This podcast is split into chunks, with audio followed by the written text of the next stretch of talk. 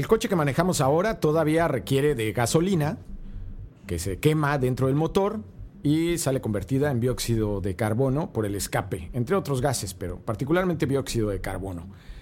Esto eh, provoca un efecto invernadero, ya lo sabemos, que impide que salga el calor del sol hacia, bueno, que salga de la Tierra.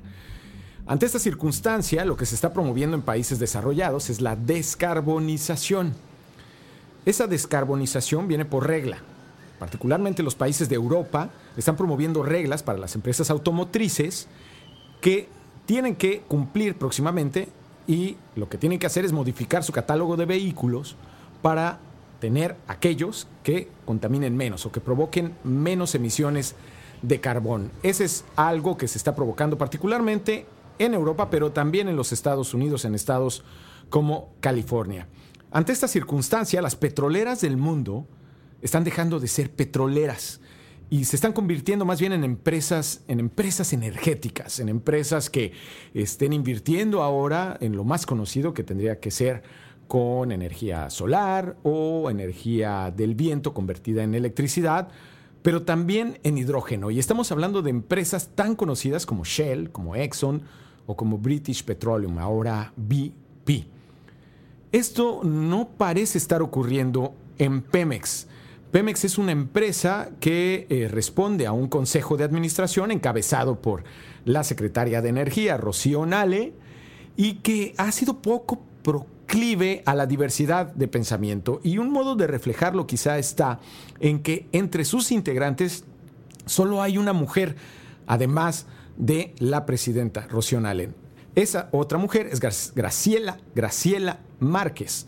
Graciela Márquez, quien es la secretaria de Economía. ¿Qué pasa en Pemex? ¿Por qué están ocurriendo estas cosas y por qué no hay más mujeres? ¿Qué impacto tiene eso en la principal empresa del Estado mexicano? Hablaremos, hablaremos hoy de esto, pero vamos por partes. Emily Medina es mexicana, consultora en energía y asociada en Energy Policy Research Foundation en Washington, D.C. Vive en la Ciudad de México y es miembro de COMEXI. Se graduó de una maestría en asuntos globales en la Universidad de Nueva York.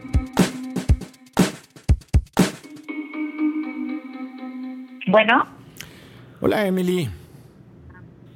Hola, Jonathan, ¿cómo estás? Bien, adivina en dónde estoy. ¿En dónde? Digamos que estoy al norte de una ciudad, en una colonia que se llama Altabrisa. Eso debería darte alguna pista. Ah, sí, claro. En Mérida, Yucatán. Tu ciudad natal, Emily. Ah, mira, mi tierra. Emily, eh, Qué afortunado. Sin duda alguna, sin duda alguna. Pobre de ti que tienes que sufrir los fríos de la Ciudad de México en este otoño tempranero. Así es, así es.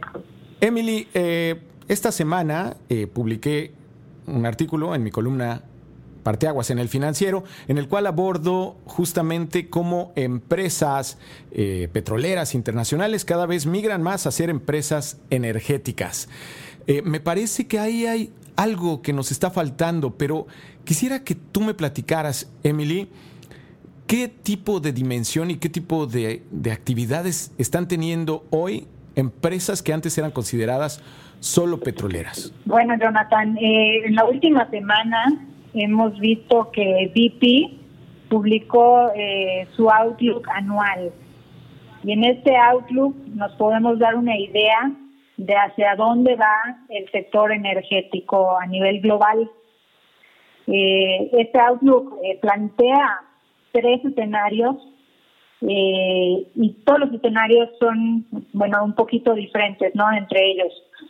Pero existen diferentes, eh, digamos, tendencias que se repiten en estos tres escenarios.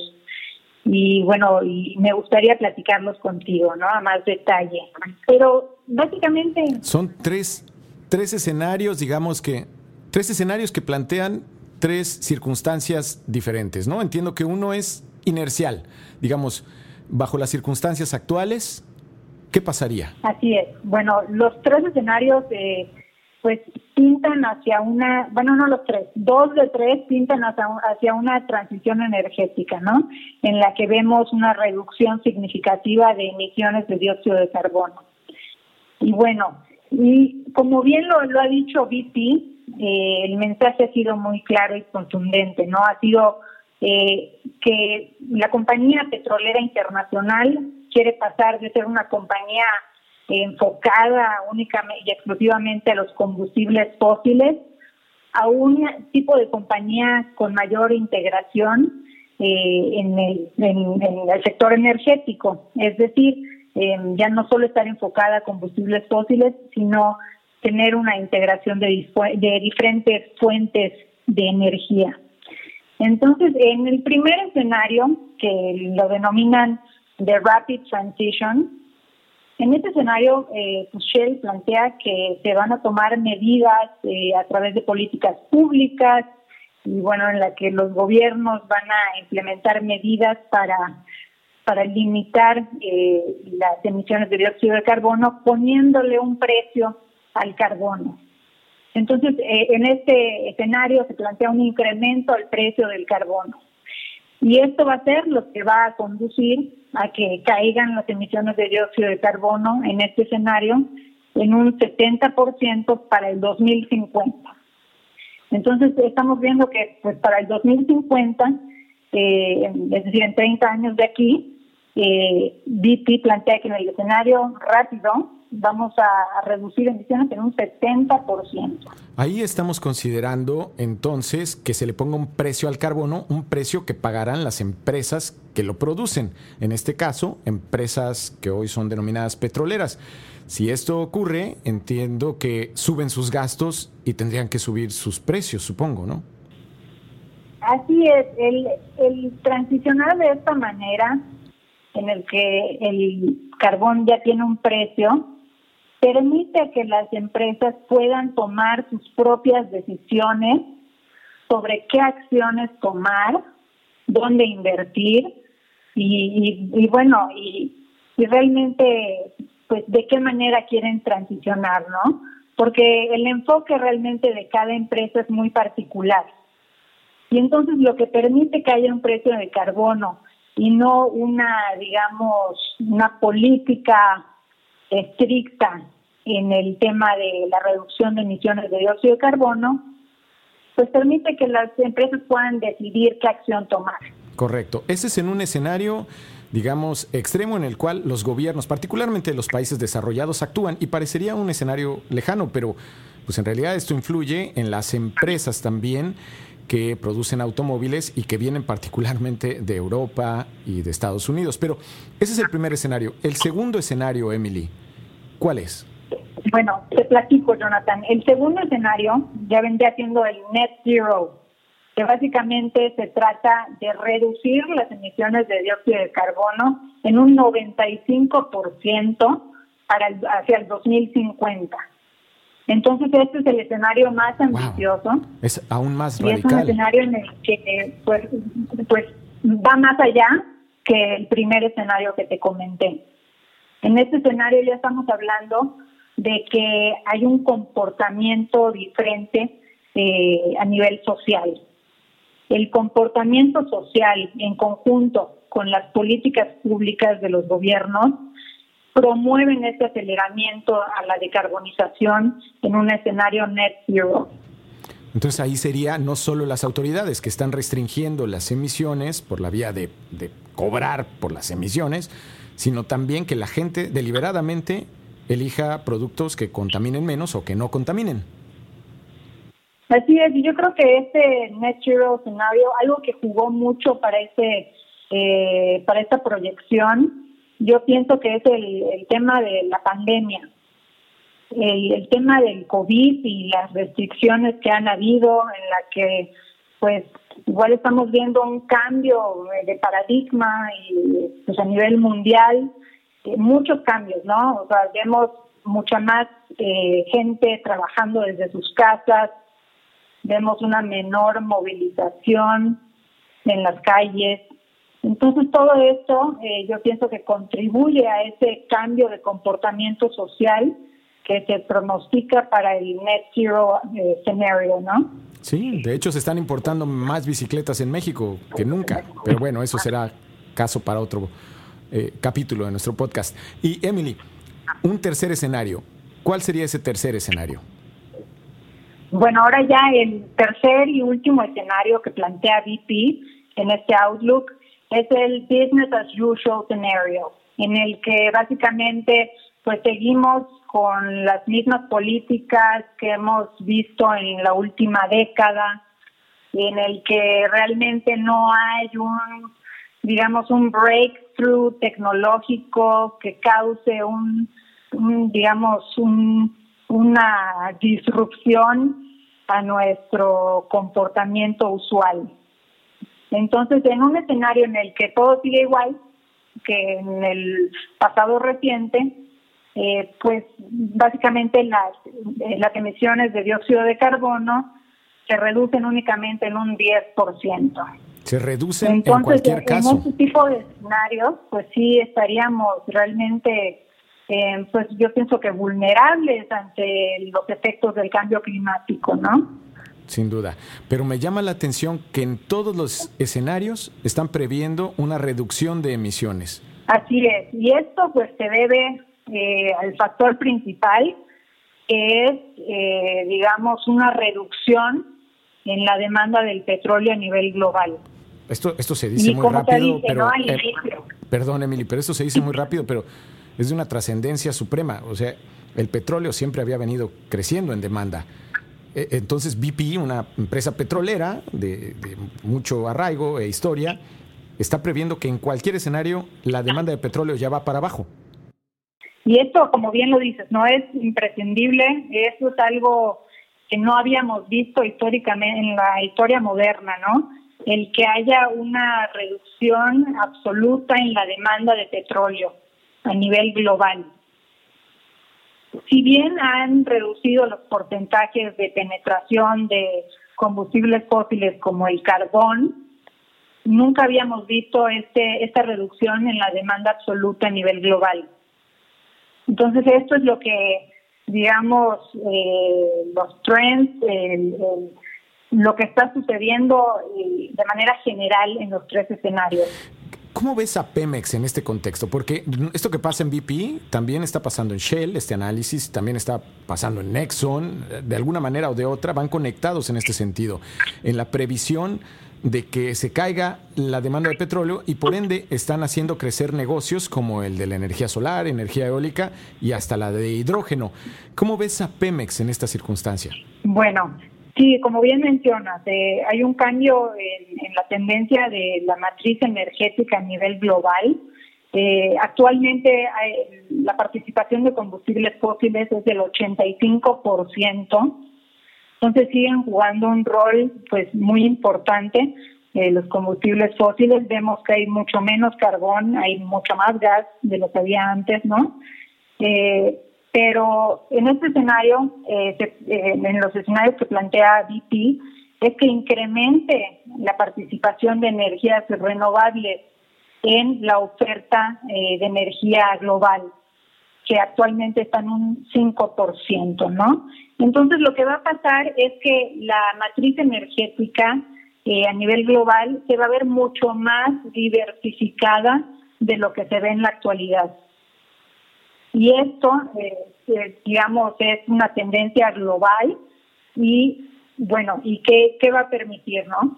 Va a permitir que la, el sector eléctrico juegue eh, un rol más importante como, digamos, que empuje la demanda. Entonces, la demanda va a estar viniendo del sector eléctrico principalmente. ¿Para el transporte? ¿O, en qué sectores ves tú particularmente el crecimiento del sector eléctrico? ¿Es en el transporte? De todo un poco.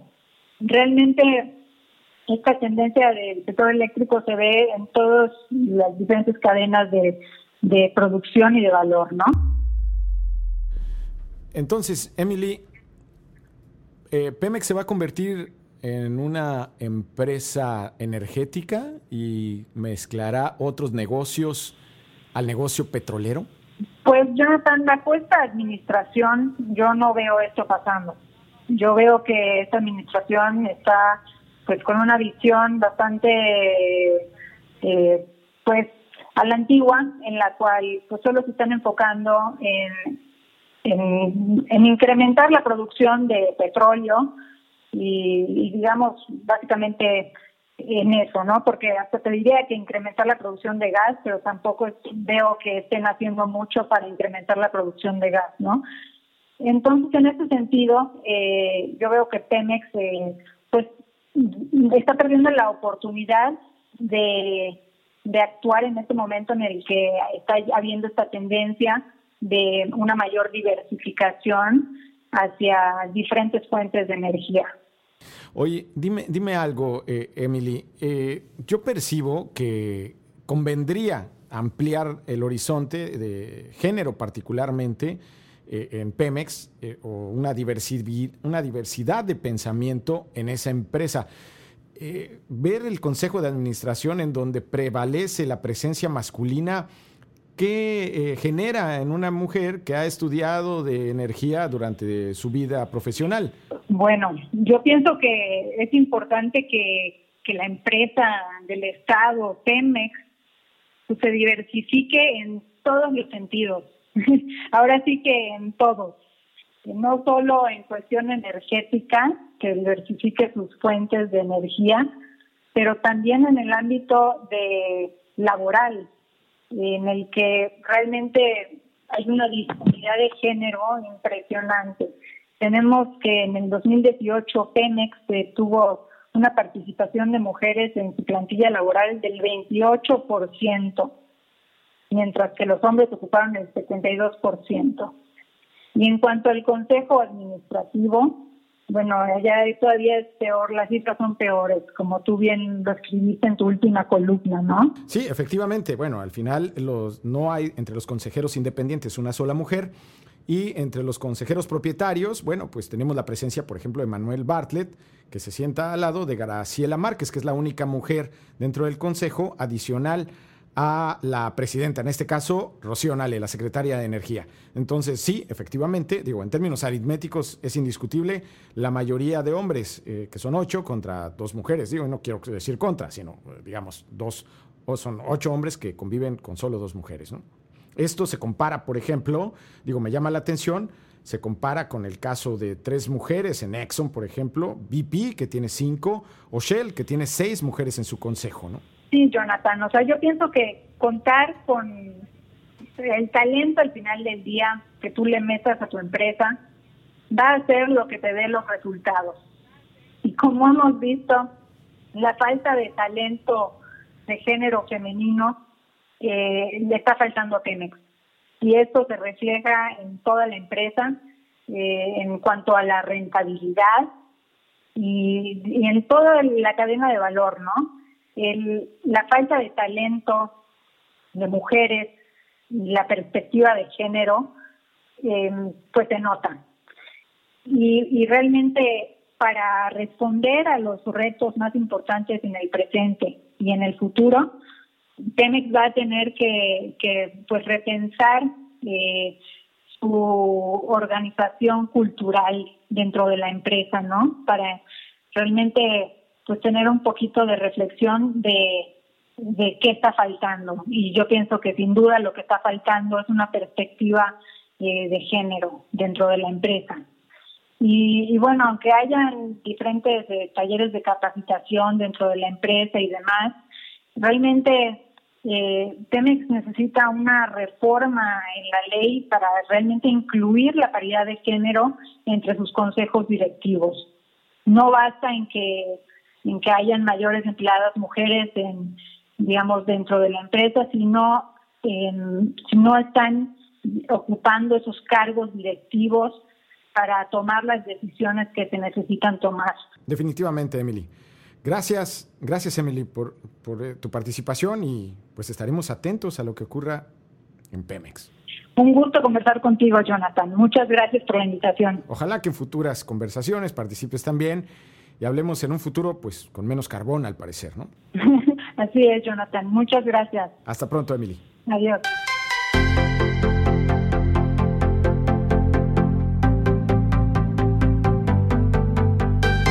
De acuerdo con los escenarios de una petrolera que vende petróleo, que es BP, el petróleo va a tener menos demanda en el futuro. Esto evidentemente tiene un impacto sobre un país que tiene una petrolera, que es México, y su petrolera se llama Pemex, y que carga una deuda de 100 mil millones de dólares, que solo podría pagar, por ejemplo, con 5 años de ventas de gasolina, si no pagara nada más, es decir, que todas las ventas de gasolina las destinara única y exclusivamente a pagar su deuda. Claro que esto no es posible porque además tiene que dar dinero al gobierno. Esa es la circunstancia de Pemex, por eso es necesario recapacitar en torno a qué va a hacer Pemex como negocio. Y además, por supuesto, qué van a hacer las mujeres en Pemex. Yo soy Jonathan Ruiz Torre. Mi Twitter es Ruiz Torre y también me encontrarán así en Facebook como Ruiz Torre. También puede leer mi columna en El Financiero. Mi columna Parte Agua se publica de lunes a viernes en las columnas de opinión de El Financiero. Cuento con el privilegio de la producción del señor Andrés Reina. Hasta pronto.